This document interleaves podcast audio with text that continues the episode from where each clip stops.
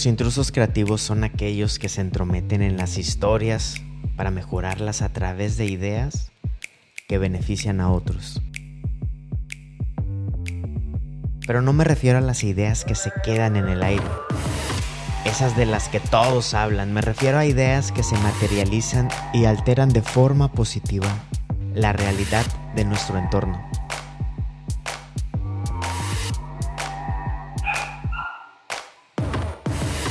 Porque muchos hablan de creatividad, pero pocos se enfocan en desarrollar una creatividad relevante, una creatividad con propósito.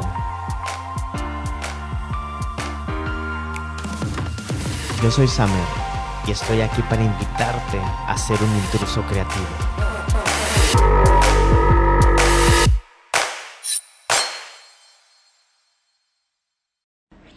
Estoy grabando esto eh, para contarte dos aprendizajes, el valor de contar las historias y lo que me enseñó Diego Armando Maradona. Y para abordar ambas ideas, déjame contarte la única vez que estuve cerca del gran ídolo, del gran astro argentino. Todo empezó con mi idea de conocer a Lionel Messi, y de verlo jugar, obviamente, en el mundial anterior. Saludos, Mike McFly entonces fui al mundial. Entonces mi idea era el sábado estar en, perdón, el sábado era mi idea era ver a Lionel Messi, el domingo ver el México contra Alemania y el martes, creo que el martes fue el partido de Portugal ver a Cristiano Ronaldo, ¿no? Entonces esa era eh, mi idea de, iniciar el mundial. Ya, ya he contado en ocasiones anteriores en ese México-Alemania cuando me dio el achaque de la vesícula y casi me muero, pero bueno, ahorita estamos para el partido Argentina-Islandia, entonces no tenía yo boleto. Yo creo que fui con Pipo y Enoch y ellos no ni siquiera intentaron entrar porque dijeron que era imposible porque la verdad es que las probabilidades eran muy bajas de encontrar un boleto para ver a Lionel Messi porque todo el mundo quería ver al, al, otro astro argentino. Entonces, pero yo en mi terquedad dije, pues yo vine aquí para ver a Lionel Messi, ¿no? Entonces fui al estadio, estuve buscando en la reventa, obviamente nadie quería vender su boleto estuve insistiendo, insistiendo, insistiendo, insistiendo. Eh, Pipo y Enoch, la verdad, se fueron al FanFest. Dijeron, aquí no va a haber, no va a haber boletos. Pero yo seguí, seguí, seguí. Me fui hasta una, hasta una de las entradas, después de la taquilla, ya donde te incorporabas al, al estadio. Eh, ya adentro, ¿no? Porque dije, alguien, ya se acercaban los, los minutos del silbatazo inicial. Dije, va a haber alguien, va a haber alguien, va a haber alguien, va a haber alguien. Hasta que vi, ahí en la mera entrada estaba un chavo inglés me acuerdo, llamémosle John, John Smith, y estaba, hasta estaba así como que viendo. Y le dije, oye, ¿qué onda? ¿Tienes boleto? Obviamente en un inglés hermoso, mocho, con acento veracruzano. Le dije, oye, ¿qué onda? ¿Do you have a ticket? Y el vato me dice, vente. Así, ¿eh? No me preguntó de que cuánto ofreces, cuánto te das, nada. Me dice, let's go. Y yo, pues, let's go. Nos metimos, ¿no? Ya estando allá adentro, el vato traía otra banda.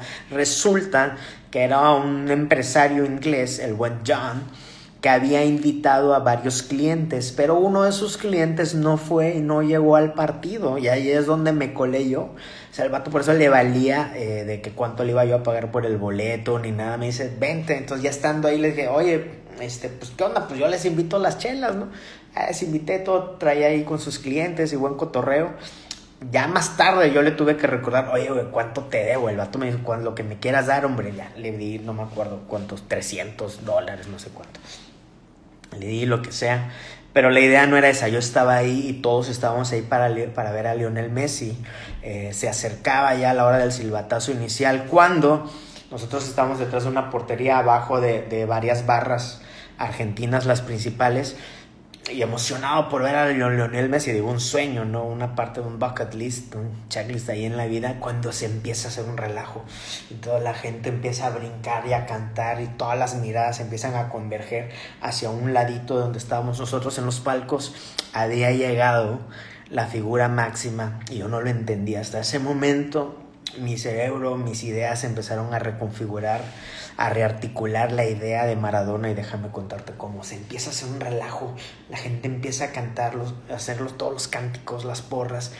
Estaba llegando Diego Armando Maradona a su palco el vato llega y empieza a hacer señales, hace cuenta que estaba llegando un mesías, hace cuenta que estaba llegando el papa, un político, un artista, lo que, lo que, todo lo que me estás diciendo se queda abajo de lo que estaba representando en ese momento Diego Armando Maradona, cómo era recibido por el pueblo, cómo él se entregaba ante la gente, él aplaudía, cantaba las mismas porras, los cánticos que se le estaban dedicando, y así fue todo el partido en un matrimonio entre pueblo y deporte como jamás lo he visto. Y ahí todo lo que pasó en la cancha, todo lo que pasó con Lionel Messi, pasó a un segundo y tercer término. No me acuerdo el día de hoy cuándo fue el, cuánto fue el marcador, no me acuerdo si metió gol Messi. Todos, a todos se nos olvidó por lo que estábamos ahí y todas nuestras miradas, nuestra atención se dirigieron a Diego Armando Maradona. ¿Qué pasa? Que los que estábamos ahí nos dimos cuenta que lo de Lionel Messi era, era una figura, un acto, una idea, una historia deportiva.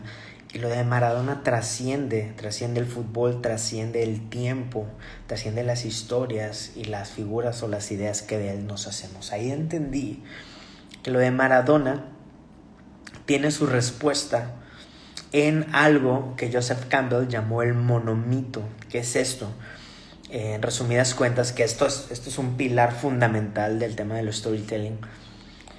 La idea del monomito es de que todas las, las historias o los mitos que se han contado a lo largo de muchas civilizaciones y muchos tiempos, los, todos estos mitos relevantes tienen, un, tienen una estructura fundamental que se parece y es igual a un solo mito, por se llama el monomito. Y tiene que ver con un, con un personaje, una figura central que es el héroe. A esto se le conoce como el ciclo del, del héroe. Y el héroe, entre más parecido sea a nosotros, entre más vulnerable, los gringos, los americanos le llaman el underdog, que es ese héroe que tiene todas las de perder. Normalmente le va mal, normalmente nace o vive en las condiciones menos favorables todo, todo lo más parecido a ti y a mí. Lo vulnerable no es el más fuerte, no es el más guapo, no es el más dinerado, lo, que sea. Y entonces va, tiene un sueño y va recorriendo todo esto y va luchando y cada vez se le complica más y cada vez cae y se levanta, cae y se levanta. Todo este, todo esto que te estoy contando, todo este ciclo del héroe, todo este mito, encaja muy bien en lo de Maradona y eso es algo que mucha gente no entiende. Eh, todos los demás, muchos deportistas que vemos, eh, no encajan en esto o no encajan tanto. Por ejemplo, Messi o Cristiano, desde su perfección y su corrección, no tienen estas características fundamentales de generar tanta empatía con nosotros porque los vemos muy lejanos. Por ejemplo, ahora que vimos lo de Michael Jordan, los que no conocíamos tanto o tan a fondo su historia, empatizamos mucho con él al verlo en estados de vulnerabilidad, en estados no tan fáciles de cómo batalló a nivel personal, a nivel deportivo, a nivel emocional, a nivel eh, físico, como Jordan también cumplió con muchos de estos, de estos criterios para empatizar con nosotros, con las personas normales como tú y yo. Y Maradona cumple con eso. Maradona, al ser tan del pueblo, al ser tan imperfecto, empatiza y conecta como nadie en la historia del deporte esa es la clave de Diego Armando Maradona. Nosotros en México, guardando las distancias, salva las proporciones, Cuauhtémoc Blanco cumple muchos de, esos, de estos criterios. A diferencia de un Rafael Márquez, de un Hugo Sánchez, que los ves más lejanos, los ves muy buenos, muy perfectos. Maradona, regresando ya al, al tema que nos tiene aquí, cumple con todo eso al ser tan imperfecto, al ser tan humano, tan tú y yo, tan claroscuro, con tanto caos, con tantas sombras, con tanta cola que le pisan, porque así somos todos. Así es el ser humano total, en su totalidad. Entonces, cuando yo estaba ahí en el estadio, me empiezan a caer esos 20. ¿Por qué Diego Armando Maradona, después de tantos años, de haber sido leyenda sigue generando esto. Eso era en, el, en junio del 2018 en Rusia. Porque sigue generando esto, robándole incluso la atención al dios del fútbol del momento como Lionel Messi. Y llevándose todos los cantos. Muchos de los que estaban cantando, los argentinos, Muchos de esos fanáticos nunca lo vieron jugar en vivo, pero lo conocen a través de las historias, a través de los videos, a través de los relatos, bla, bla, bla, bla. Y seguía generando eso y lo vimos ahorita con su muerte. Todo el fenómeno Maradona tiene su explicación en esto que les cuento del monomito, del mito único, el mito fundamental, que es una estructura del cual eh, se, sobre el cual se construyen todos los demás mitos que han trascendido en la historia. Entonces cuento yo esto en el relato que titulé eh, Maradona, una historia bíblica, y he estado teniendo muchas conversaciones a raíz de eso a raíz de eso, porque eso generan las historias, generan más conversaciones para construir un concepto, cada quien se va a llevar lo suyo. Eh, y fíjate que la pensé en, en, en, en, escribirlo tan, tan contrastante, este relato de Maradona, y, utilicé muchas analogías eh, bíblicas, bíblicas perdón, cristianas, eh, que a muchos les suenan como blasfemia, pero pues es lo que yo creo, porque tienes que, yo creo en contrastar, ¿no? en llevar al máximo la idea de que haga shock, que, resuene, que haga mella, que increpe, que, que, que, genere una, una incomodidad, que incomode a quien lo escuche para, para cuestionar, para cuestionar lo que, lo que estoy contando. Y, y fíjate que lo he logrado con esto de Maradona, eh, incluso con un maestro que respeto mucho, o el, tal es el maestro que más respeto mucho, me escribió para preguntarme, oye, ¿no será que exageraste? Eh, pero cuéntame por qué lo escribiste así y, y hemos estado intercambiando correos, con, le contesto del monomito, por ejemplo. y son conversaciones muy valiosas. Otro amigo me escribió, le mandé la, la historia y me dijo, oye, gracias por compartir, está muy padre, la compartí con mi papá y me sirvió para reconectar con mi papá y hemos estado platicando de Maradona y todo, y ese es el poder cuando lanzas una idea. Ya te conté lo de Maradona y ahorita estamos en la parte del, del el valor de contar tu, tu idea en un formato de historia, en un formato contrastante y que increpe, que incomode, que sacuda para que se generen más, se generen más historias. Entonces, ¿qué nos llevamos de esta, de esta experiencia? ¿Qué me llevo y qué te comparto? Uno, el valor del storytelling. Eso está, para mí está arriba de todo, el valor del storytelling. Eh, estudiar este tema de, los, de cómo se construye un ciclo del del héroe, un mito. El tema de que los héroes, entre más cercanos, más humanos, más vulnerables, más aterrizados sean, van a conectar más con nosotros porque se refieren a la historia, a nuestras historias. Hay quien ha llegado más allá y conecta el tema de este ciclo del héroe, de los héroes. Si te das cuenta, por ejemplo, eh, Batman es un, es un personaje que no tiene poderes, pero es tal vez el que conecta más en la parte de, de, DC, ¿no? ¿Por qué? Porque es el más humano, es el que le ponen sus madrizas porque no tiene poderes. Iron Man es el Avengers, es el que no tiene poderes, es el más humano, es más inteligente y le pone su madre es el que se muere en Endgame. ¿Por qué se muere él? Porque es el más humano, es el único que no tiene poder. Estoy agarrando ejemplos de películas, pero eso te lo llevas a literatura, te lo llevas a cualquier cosa y es el valor de conectar con las personas, ¿no? Y luego, como un segundo y gran aprendizaje, el tema de contar las historias, contar lo que creo, lo que crees en una forma, en una forma contrastante. Y tres, hacer conversaciones para detonar y generar más conversaciones y ya generar más cotorreo que nos permita conectarnos y compartir eh, conocimiento, generar conocimiento colectivo entre todos. Si no has leído esto que te cuento, está el link en mi bio. Se llama Maradona, una historia bíblica. Te voy a leer un fragmentito, ya nada más para que quede aquí grabado. Para que quede aquí grabado. Eh, voy a leer nada más un pequeño un pequeño fragmento.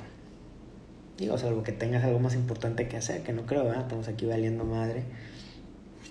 Estamos aquí valiendo madre. Fíjate esto, ¿eh? Fíjate esto. Diego fue la verdadera religión. Logró religar, de ahí viene religión, religar. Logró religar la idea divina con las pasiones más sinceras del pueblo por eso no lloramos solo a un Dios del fútbol, sino a uno de los nuestros. Se fue un hermano, un padre y un vecino, el más Dios y el más diablo de todos. Esa es la parte de Maradona, el humano, y es la parte de nuestras personalidades. Todos tenemos nuestra luz y nuestra sombra. Somos una especie de claroscuro. La tarde del 22 de junio del 1986 en el Estadio Azteca se jugaban los cuartos de final en México 86 cuando Maradona supo que sus 165 centímetros de altura eran insuficientes para alcanzar un balón tan alto que había querido rechazar un defensa, por lo que en un instante decidió que las reglas del fútbol no le bastaban y con la famosa mano de Dios hizo el gol más tramposo que se conoce. Pocos minutos más tarde, atravesó casi toda la cancha dejando sembrados rivales en el pasto, driblando a cuanto inglés se le atravesó, dejándolos mareados para anotar el gol más hermoso y el más épico de todos los tiempos, de toda la historia del fútbol. Era un partido de Argentina contra Inglaterra que se vivía en el contexto de una guerra entre ambos países, la guerra de las Malvinas.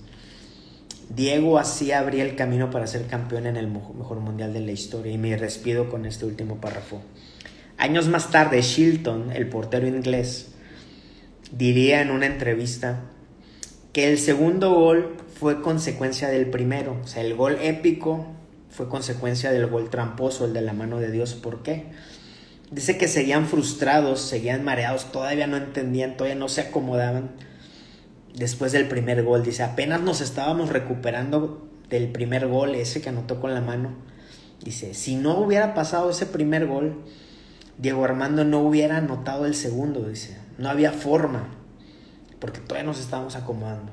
Si no hubiera anotado de esa forma, nunca nos habría metido el segundo gol. No existe la luz sin la sombra y esa es Maradona. Por eso es la figura máxima del deporte. Encarnaba y llevaba al máximo su sombra, como lo hacía también con su luz. Y todos los demás personajes tratan de mostrar solo su luz con temor a potenciar su sombra. A Maradona, a Maradona le valía madre y era la máxima sombra y era la máxima luz, tan Dios y tan humano como todos nosotros. Y esa es una parte central en las historias que han construido este planeta. Muchas gracias y un abrazo a todos. Si te hizo sentido todo esto que escuchaste aquí, te invito a seguir cotorreando en Instagram, en Telegram, en Facebook, en todos lados estoy como Summer con Z. Mucho gusto, intruso creativo.